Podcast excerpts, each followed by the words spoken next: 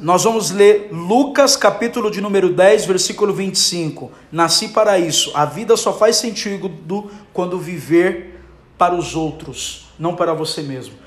Lucas 10, 25 diz: Certo dia, um especialista da lei se levantou para pôr Jesus à prova com esta pergunta: Mestre, o que eu preciso fazer para herdar a vida eterna? Jesus respondeu: O que diz a lei de Moisés? Como você entende ela? Olha Jesus respondendo com uma pergunta. 27.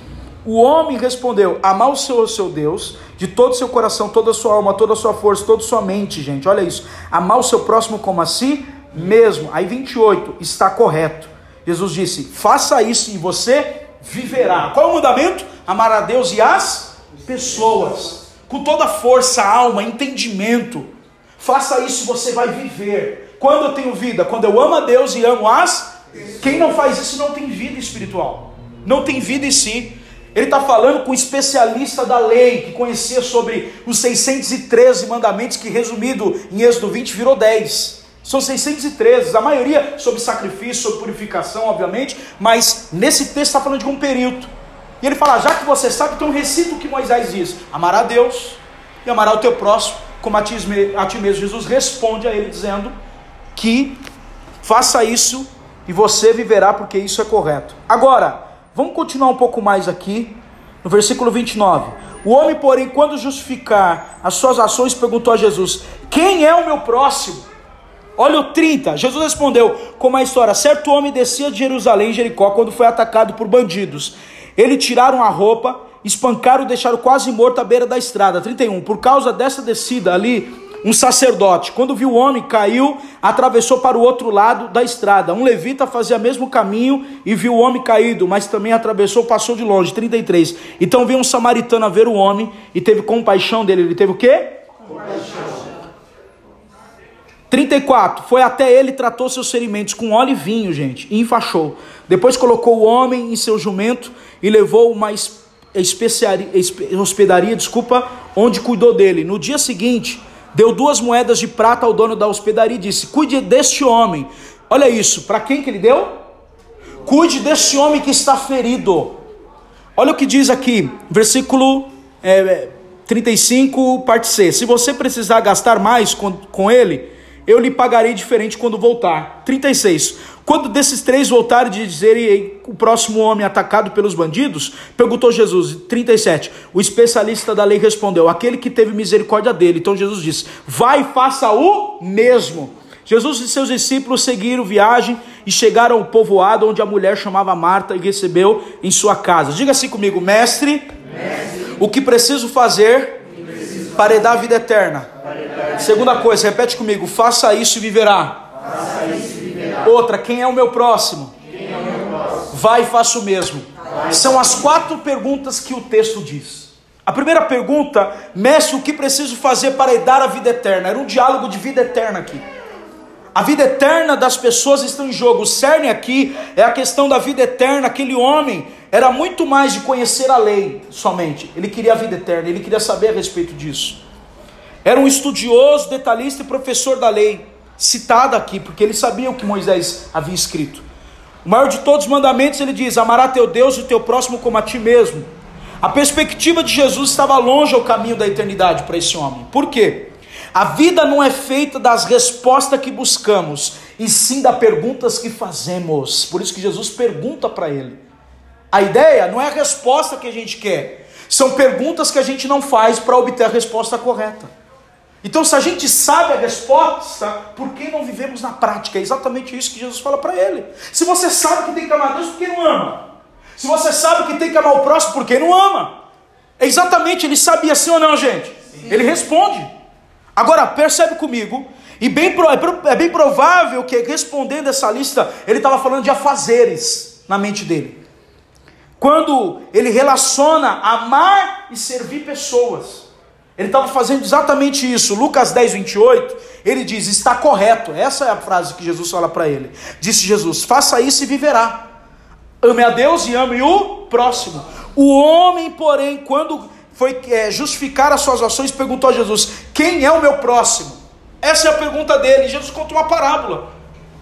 Os bandidos pegam um homem, batem nele, ferem ele, roubam ele, deixam no meio do caminho. Passa o sacerdote, olha e passa de lado, o levita passa de lado, o samaritano olha e derrama vinho, vinho e óleo sobre ele. A questão de um discipulado, que nós vamos falar sobre isso, a tipologia bíblica nos mostra que o óleo é unção, é simbolismo do Espírito Santo na vida de alguém.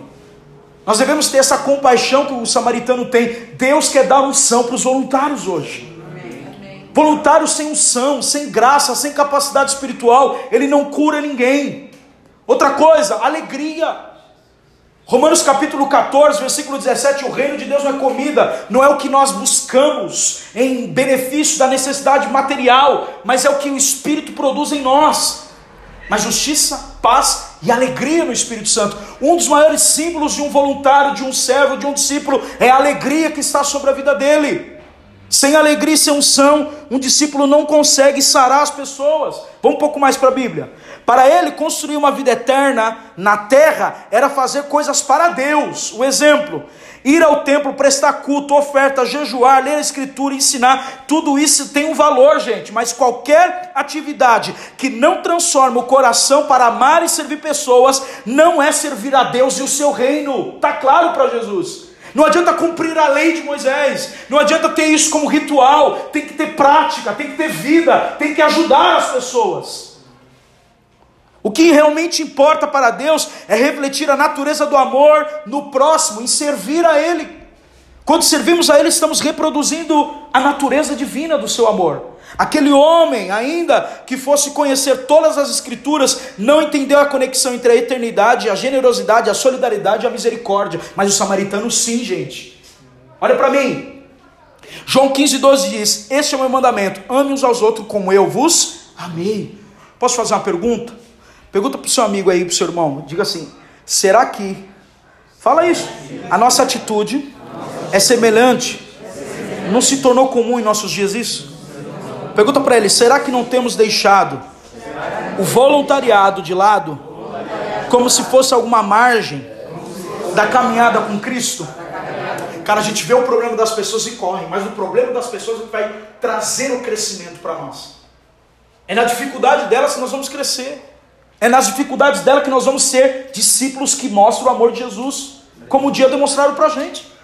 O texto é evidente sobre isso. Aqui, outra pergunta: isso para nós deve ser uma doutrina bíblica, pastor? Claro. Por exemplo, você considera um assunto de um princípio numa jornada de discipulado que você está com Jesus uma coisa básica? Não, você precisa de pessoas que te ajudem a caminhar nessa jornada de vida. Por isso que o Senhor nos manda com mandamento, amando uns aos outros. Diga assim: o reflexo do caráter de Cristo é evidenciar o amor. Quem sabe que Jesus não está chamando eu e você para essa atenção, o fato que a eternidade é muito mais um estilo de vida que reflete na nossa vida algo que será na realidade muito mais do que pós a morte. Ou seja, a gente pode entender que a nossa cidadania celestial pode ser vivida aqui com um estilo de vida que cure as pessoas, que perdoe, que exerce misericórdia, generosidade, eh, solidariedade e compaixão. Isso são atributos de alguém que é discípulo de Cristo. Filipenses 2,2 diz: Então completa a minha alegria. Paulo está dizendo: vocês querem completar minha alegria? Quer completar a alegria de um líder? Olha o que diz a Bíblia. Minha alegria é concordando sinceramente um com os outros, sinceridade concordando, amando-se mutuamente, trabalhando juntos, com a mesma forma de pensar e o mesmo só propósito, um só propósito: servir a Deus, amar a Deus e servir pessoas. Olha aqui o texto dizendo: Filipenses 2:3, não seja egoísta, não tente impressionar a ninguém, seja humildes, considere uns aos outros mais importante do que vocês mesmos. Não procure apenas os próprios interesses, procura também os interesses dos outros, dos alheios. Tenha a mesma atitude demonstrada por Cristo Jesus, embora sendo Deus não considerou ser igual a Deus, mas sou igual a nós, devesse se apegar a esse título. Em vez disso, esvaziou-se de si mesmo, assumiu a posição de servo e nasceu como ser humano. Quando veio a forma forma de homem, humilhou-se a si mesmo, obediente até a morte e morte de cruz. Nós temos que permitir que a evidência celestial seja tão evidente para as pessoas que nós carregamos algo da partícula de Deus, ao ponto de ela saber que essa comunidade local ou comunidade internacional, que se nós seremos um dia, comunique as verdades de Deus, ao ponto de ser transmitida através do serviço, ao ponto de ser transmitida através da nossa humanidade, aquilo que Deus quer refletir em nosso caráter. Jesus, ele abriu mão da sua glória, ele se tornou servo e morreu morte de cruz obediente. Quando eu renovo meu interesse por alguém, eu estou servindo, eu não posso orar egoístamente. Eu não posso só pensar nas minhas coisas, tem que pensar no outro. Diga assim comigo: o amor é o serviço. Põe em jogo a vida eterna. Vou repetir: o amor e o serviço põem em jogo a vida eterna. Quando o assunto é voluntariado, há uma pergunta importante que deve ser feita aqui e que nos chama atenção. Diz assim comigo: quer dizer que se eu servir, sou salvo? Aí você vai perguntar, e Jesus e o Calvário, pastor? Não serve? Não estou falando sobre salvação no serviço, mas vamos lá um pouco mais. Servir jamais vai salvar alguém. Quem salva é a obra de Cristo, é a cruz. Agora, veja bem, no servir, não servir as pessoas traz consequências. Efésios capítulo 2, 8, vamos ler sobre isso. Vocês são salvos pela graça, não, por meio da fé. Isso não vem de vocês, é dom de Deus. Não é a recompensa pela prática de boas obras, está claro, que ninguém venha se orgulhar. Não é pelo que eu faço para alguém que eu sou salvo. O 10 responde esse texto. O verso 10 diz o seguinte: Pois somos a obra de Deus. A palavra grega é poema. Essa é a palavra que aparece, poema, obra-prima de Deus nós somos. E por ser obra-prima de Deus, nós somos criados por Jesus a fim de realizar as boas obras que de antemão planejou para nós. Olha para cá, você não é salvo pelas obras, mas o salvo vai fazer as obras de Cristo. Quando nós evidenciamos a salvação, nós vamos fazer isso ser transformado em obras. Não é somente dar algo. Jesus é a causa e o fundamento da salvação, mas o efeito da salvação são as obras que Deus deseja aqui em Cristo Jesus para que nós venhamos realizar, gente. Quando eu realizo as obras é porque eu sou salvo. Eu não faço obras para ser salvo, mas se eu faço a obra é porque eu fui salvo. Diga assim: a obra, a obra. Prova, prova a nossa fé. O efeito da salvação é transformação de vida, ou seja, é um viver no fruto do Espírito Santo. Por exemplo, diga assim: amor, não é lá que Efésios, é, Gálatas 5 diz, Paulo, que isso não há condenação. Carne sim, mas o Espírito não, e eles, esses vão dar vida eterna nesses frutos do Espírito aqui: amor, paz, alegria, paciência, amabilidade, bondade, fidelidade, mansidão e domínio próprio. Isso é produzido em quem? Fruto no Espírito em Cristo, em nós. Essas obras, esse fruto é evidenciado. Olha como a pessoa é paciente. Olha como ele ama. Olha como a amabilidade deles demonstra que realmente são filhos de Deus. Quem está me ouvindo, diga amém. Estou indo para o final. Filipenses 4, 5 diz assim: Que todos vejam que vocês são amáveis em tudo que fazem. Ou seja, vocês são amáveis porque esse sentimento vai externar para aqueles que vejam o fazer, a evidência das obras. Por exemplo, se você falar para mim, eu tenho fé, todo mundo tem, em alguma coisa. Mas a fé, ela é mostrada, ela é evidenciada através das obras. Ela é evidenciada assim. Lembra-se de que o Senhor virá, o Senhor vai voltar e vai resgatar a sua igreja. Quando somos salvos, as boas obras devem ser acompanhadas o, o, naquilo que fazemos. Diga assim comigo: não há, não há como está em Cristo, e não amar servir pessoas. Quem não serve pessoas não entendeu amar a Deus e o próximo como a ti mesmo. É um mandamento. Ser voluntário é, ser, é, é, isso que Deus quer de nós, é esse discípulo que Deus quer de nós. Tiago capítulo 2,14 diz: Do que adianta, meus irmãos, disserem que tem fé, se não demonstrarem por meio das suas ações? A pergunta é essa: caso desse tipo de fé pode salvar alguém? Versículo 17: Como vem a fé por si mesma, a menos que produza boas obras, está morta. Assim como o corpo sem fôlego está morto, também a fé sem obras está morta. A fé está morta. Não é a salvação que está morta, ela está viva na pessoa de Cristo, mas a fé está morta, não há motivação, não há compaixão pela dor do outro. Eu não quero, eu sempre quero se largar, eu sempre transfiro a responsabilidade, mas Deus quer renovar vocês, quer derramar unção, quer derramar vinho novo, alegria no serviço de vocês. A fé está morta. Por isso que a gente não se move da forma como Deus quer. A fé sem obras é morta, não a salvação. Não há uma contradição de Tiago e Paulo. Um está falando de um ponto, outro está falando de outro. Teologicamente, isso resume tudo que nós podemos viver aqui. Nós não podemos esquecer desse fundamento sério. Diga assim comigo: servir a Deus é servir pessoas. Simples,mente assim, cara. Sirvo pessoas e estou servindo Deus. Por quê, pastor? Não tocamos a Deus, jamais ouvimos. Ele é espírito. Mas quando fazemos algo a qualquer um ser humano, não só da igreja, estamos fazendo para o próprio Deus, gente. Vocês estão comigo? Amém. Esse é um assunto muito sério. A gente não pode negligenciar esse serviço de voluntariado na igreja. Chega. Nós precisamos ser renovados com essa compaixão. Ainda no livro de Tiago 2,21 responde: a fé e a obras ela é morta no que Abraão fez. Em Gênesis 2:21 ele diz: Não lembrando do nosso antepassado, o pai Abraão foi declarado justo por suas ações quando ofereceu seu filho Isaac sobre o altar. A pergunta 22: Como vem a sua fé e as suas ações atuaram juntas? Então eu tenho uma fé em Deus, mas ninguém vê a fé. Quem está me ouvindo? Amém. A fé é o firme fundamento daquilo que não se vê, convicção daquilo que eu não vejo, mas creio. Amém? Então não tem como ver a fé. Como que a fé é demonstrada? Pelas obras. Quem me ouviu?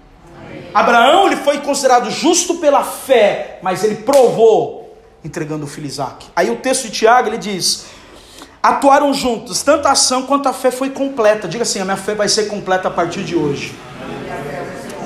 É isso que está faltando para a igreja, não é salvação, é uma fé completa. É o evangelho todo para todo homem. O Evangelho não é uma parte material que me faz bem, que me dá o luxo, que eu caso, que eu ganho dinheiro, que eu sou bem sucedido. O Evangelho é um esvaziamento de uma natureza pecaminosa para ser cheio da natureza do Cristo e servindo pessoas em amor.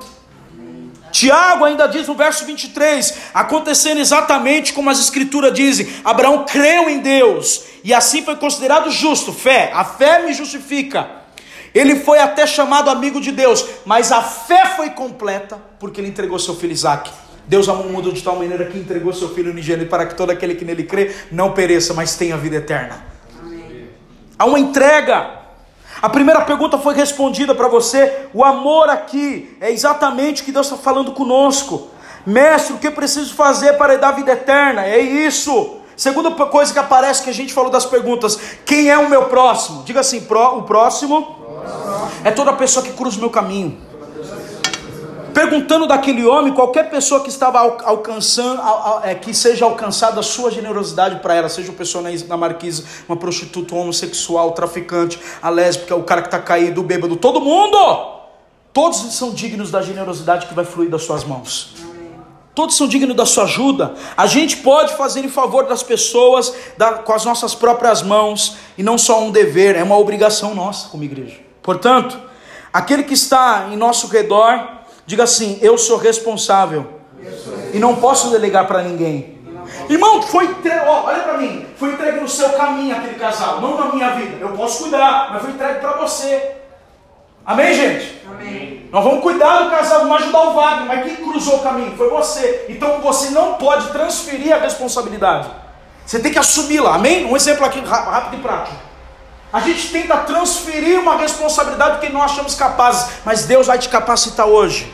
Amar e servir, diga assim, agora anota: amar e servir, exige autorresponsabilidade, exige chamar para si o que ninguém pode fazer, porque foi feito que Deus que Deus se aproximou essas pessoas de você para que você sirva a elas. Foi exatamente isso. João 17, 18: Assim como tu enviaste-me ao mundo, eu vos envio. Deus te enviou. Nós não somos refém do Evangelho, nós somos enviados por Deus. Deus te usará para alcançar vidas. Mais voluntários serão levantados, intercessores serão levantados, pessoas serão tocadas através da sua vida. Amém. Jesus nos ensina a fazer para o próximo, fazer a, como o próprio Deus, é exatamente isso. Isso não é algo sério demais para que a gente deixe de lado, gente. Agora quero resumir aqui. Ao cruzar qualquer pessoa no seu caminho, você deve enxergar que Deus enviou aquela pessoa e você não pode permitir que você seja um cego ou tenha o seu coração esfriado que não te chama mais atenção a dor de alguém. Sabe o que é chamado isso? Diga assim, cegueira do coração. Cegueira do coração. O texto diz o seguinte: o sacerdote viu e passou de lado, direto. O levita também, todos cumprindo rituais religiosos. Mas a Bíblia diz que o, que o samaritano teve compaixão. Quando a gente se esfria no amor, a gente fica cego diante do problema das pessoas. Sim ou não? Sim.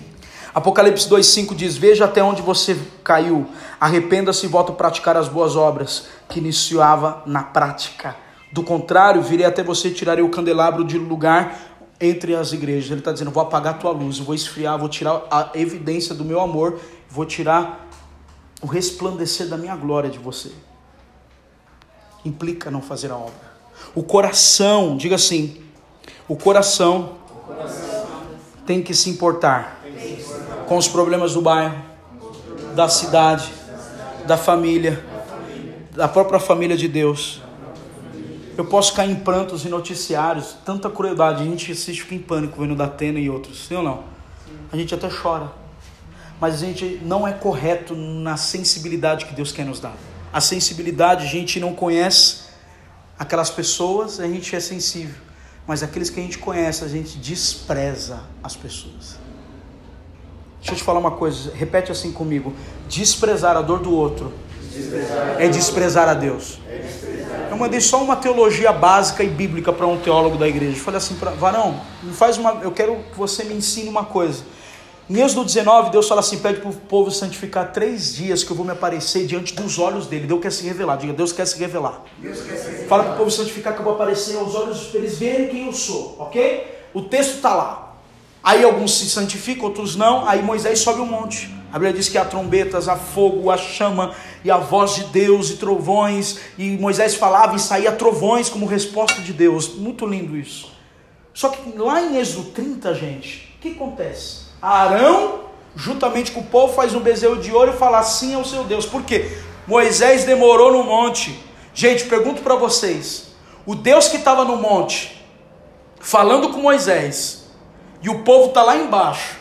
Como é que eles não ouviram o som da trombeta lá em cima? Como é que eles não ouviram Deus falar com Moisés e trovões? Então eles preferem ficar no carnaval e desprezar Deus lá em cima que está dentro da sua lei. É isso que está acontecendo. A ausência de conversão na igreja é porque as pessoas preferem desprezar a Deus e viver na sua vida com ídolos. Nós precisamos largar os ídolos hoje. Desprezar as pessoas é desprezar a Deus. Deus estava ali, cara, sim ou não, gente? Mateus 25, 35 fala disso, indo para o final, não vai embora.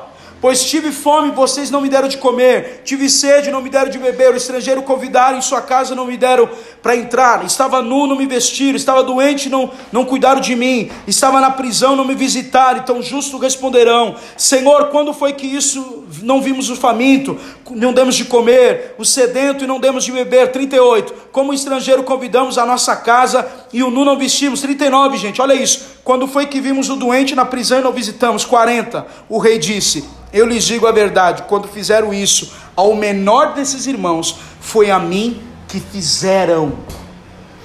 Não se importar com os que são dentro da casa e não se importar com os que são de fora da casa, nós não estamos refletindo o amor de Deus, é simples assim.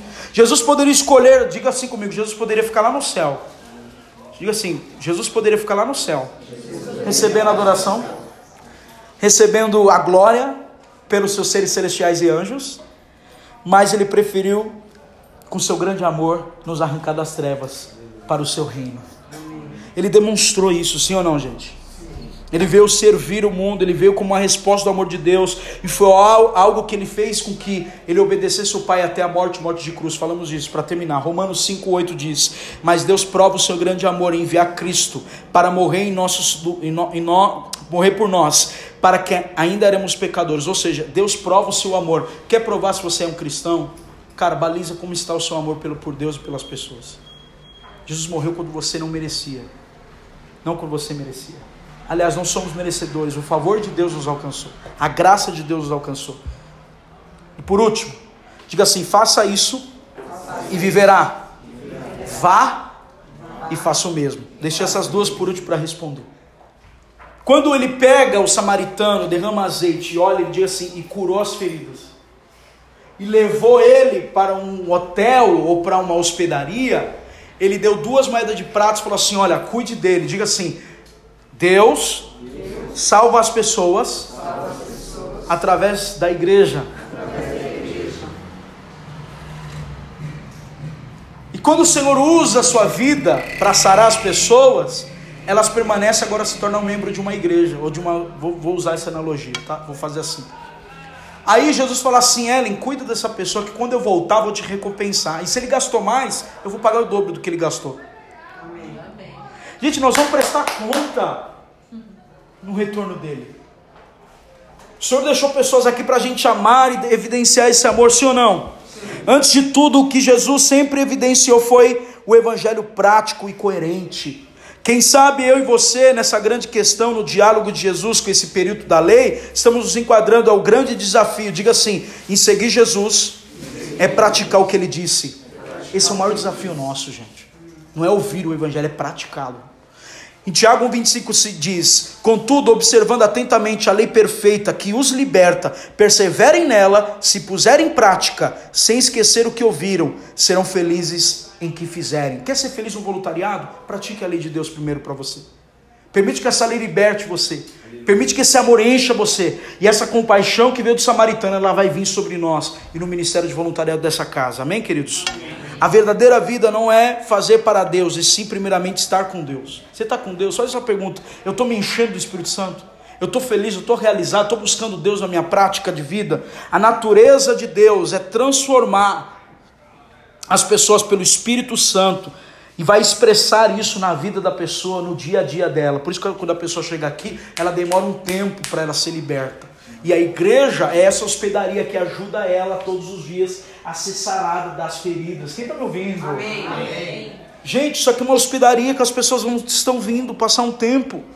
Quando nós estamos fazendo isso, a gente está servindo a Deus, servindo pessoas. Quando servimos a Deus, estamos servindo e transbordamos dessa realidade. Diga assim comigo, 2 Coríntios 2,17. Ao contrário de muitos pregadores, não somos mercenários da palavra. Olha o que Paulo diz: anunciamos Cristo com sinceridade da parte de Deus, na presença de Deus. Ou seja, o que eu falo é o que eu estou vivendo agora. Luto para viver isso. Nosso amor, diga assim: o amor de Deus, amor de Deus está, refletido no amor, refletido no amor e no serviço das pessoas. Cara, se as pessoas te amam, você está sentindo amado, vai e faça o mesmo. Diga assim: Eu vou ir e fazer o mesmo. Isso é específico no sentido que eu e você temos que ter o que o samaritano diz, tinha. Significa fazer na prática o que o Evangelho de Jesus falou para fazer e não o que a religião diz o que é importante. Porque para o samaritano ali é diferente para o sacerdote levita tocar em pessoa que estava ferida, uma pessoa que estava semi-morta, outras traduções, ele se contaminaria. Mas a gente sabe que a gente carrega a alegria e a unção do Espírito Santo para sarar as pessoas. Diga assim: Eu sei, em quem tenho crido. 1 Coríntios 13, 3: Mesmo que eu desse aos necessitados tudo que possuo, entregue o meu próprio corpo a ser queimado, se não tiver amor, dessas ações não me trarão qualquer benefício real. Então a religião não importa. Que adianta eles estavam indo para o templo, ou fazendo seus ofícios, voltando para casa, vendo as pessoas no caminho e não servir na prática. O Senhor está nos chamando a gente para servir na prática. Amém. O Senhor está nos chamando, diga assim: a, a, a nós, precisamos levar o Evangelho e viver na prática o Evangelho. O que seria da sociedade hoje, gente, se a gente vivesse na prática? A nossa cidade seria diferente, a nossa família, sim ou não? A nossa comunidade seria diferente, sim ou não? Elas seriam cheias de vidas, Carlos, cheio de amor, cheio de graça de Deus. Jesus nos chama para autorresponsabilidade. Encerra agora de verdade, conclusão. Diga assim: Ele me chama, chama. para autorresponsabilidade. Sim, é isso mesmo que você ouviu. Diga assim: não há espaço para omissão, espaço nem tempo para dar desculpas. Diga assim: é tempo de agir. Quantos creem nessa palavra? De todo o coração. É, aqui é que o samaritano tinha algo pleno do Espírito sobre a vida dele. Que ele evidenciou isso ao próximo, ele não guardou. Eu pergunto para vocês, o que vocês fazem com a unção do culto que vocês recebem? O que vocês fazem com a palavra que vocês recebem? Aonde vocês despejam? Quem vocês evangelizam? Quem vocês tocam para poder liberar essa unção? Deus quer usar você. Diga assim: a proatividade, a proatividade estará na direção, e esse amor em servir as pessoas. Então viveremos a vida que agrada a Deus, agrada aos homens. A vida só vale a pena ser vivida se servirmos as pessoas. Pastor, mas tem dois textos que diz que Paulo diz eu não vou agradar homens não. Ah, se não lê Romanos 15. E Romanos 15 diz assim: Nós que somos fortes devemos suportar os fracos e as fraquezas deles, e não agradar nós mesmos. Agora o verso 2 diz: Cada um de nós deve agradar o seu próximo, para o bem dele, a fim de edificá-lo. Está aí. Quem disse que eu não tenho que agradar você? Todo pregador que disse não está indo contra a Bíblia. Eu tenho que agradar você sim. Alguns aspectos que Paulo chama, ele não está chamando para a igreja, ele está chamando contra os hereges os falsos mestres, era esses que ele não queria agradar. Mas o corpo de Cristo, a igreja, os que estão chegando, a gente tem que ser pessoas amáveis, aleluia. Temos que ser pessoas que liberem esse amor. Eu creio que Deus vai te capacitar para orar por cura. Pega aí, meu irmão, você está recebendo esse discipulado em oração, em autoridade. Eu declaro isso na sua vida. Vocês serão cheios do Espírito, a glória de Deus será sobre a sua vida. Deus vai aumentar a sede pelos perdidos. Você não ficará no banco pensando, poxa, eu sou inválido. Não, você vai falar, faz parte do processo processo para que o esmagar do meu ego me traga a humildade de Cristo, para que eu transforme e para que eu declare essa verdade para as pessoas, que Deus pode fazer o que Ele quiser da minha vida e através da minha vida para a glória do Seu nome, amém, gente? Amém. Precisamos disso, fica de pé comigo.